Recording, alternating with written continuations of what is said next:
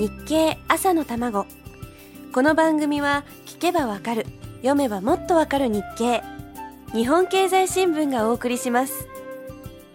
おはようございます。林さやかです。東京オリンピックとお天気の話から始まりました。今週は太陽をテーマに化石燃料から太陽エネルギーへシフトしていく話題をお伝えしてきましたが昨日ちょっとした宿題を残してしまいました。もともとなぜ CO2 が増えると地球温暖化になるんでしょうか？いつか日経に載っていたなぁとスクラップを探して見つけてきました。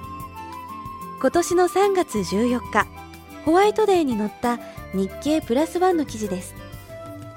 二酸化炭素が増えるとなぜ地球が温まるの？にっくんとけいちゃんの疑問にお父さんが答えています。立派なお父さんですね。まず理由は地球表面から出る赤外線が宇宙に逃げていかずに CO2 に吸収されて地球に残ってしまうんです。これが温暖化の要因です。でも決して CO2 が悪いということではないんです。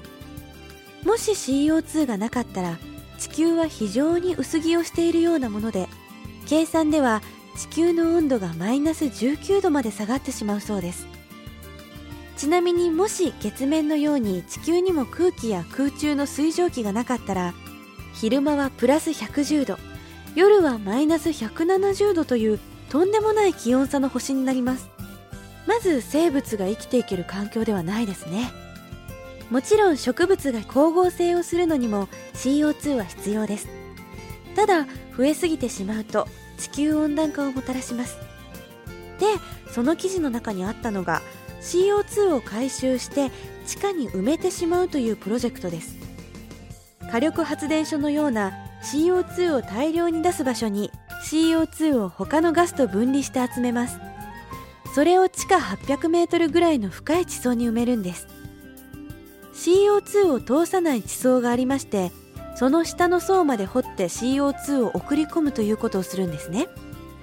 逆に言えばそれだけ大掛かりなことをしなくてはならないほど地球温暖化が深刻でありその原因が温暖化ガスだと考えられているんです。このまま温暖化が進めば南極や北極の氷が溶けその膨大なエネルギーは海の水位を上昇させるだけではなくて地球に大きな台風などをもたらす自然災害を引き起こすかもしれません。そんなことにならないよう私たちもまずできることからやらなきゃいけません。2020年に CO225% 削減を実現するには個人レベルでも相当な努力が必要になるだろうと見られています。なんとか地球のために頑張ろうと思いつつ今週もあっという間に1週間。それでは皆様また来週です。今週もお相手は林さやかでした。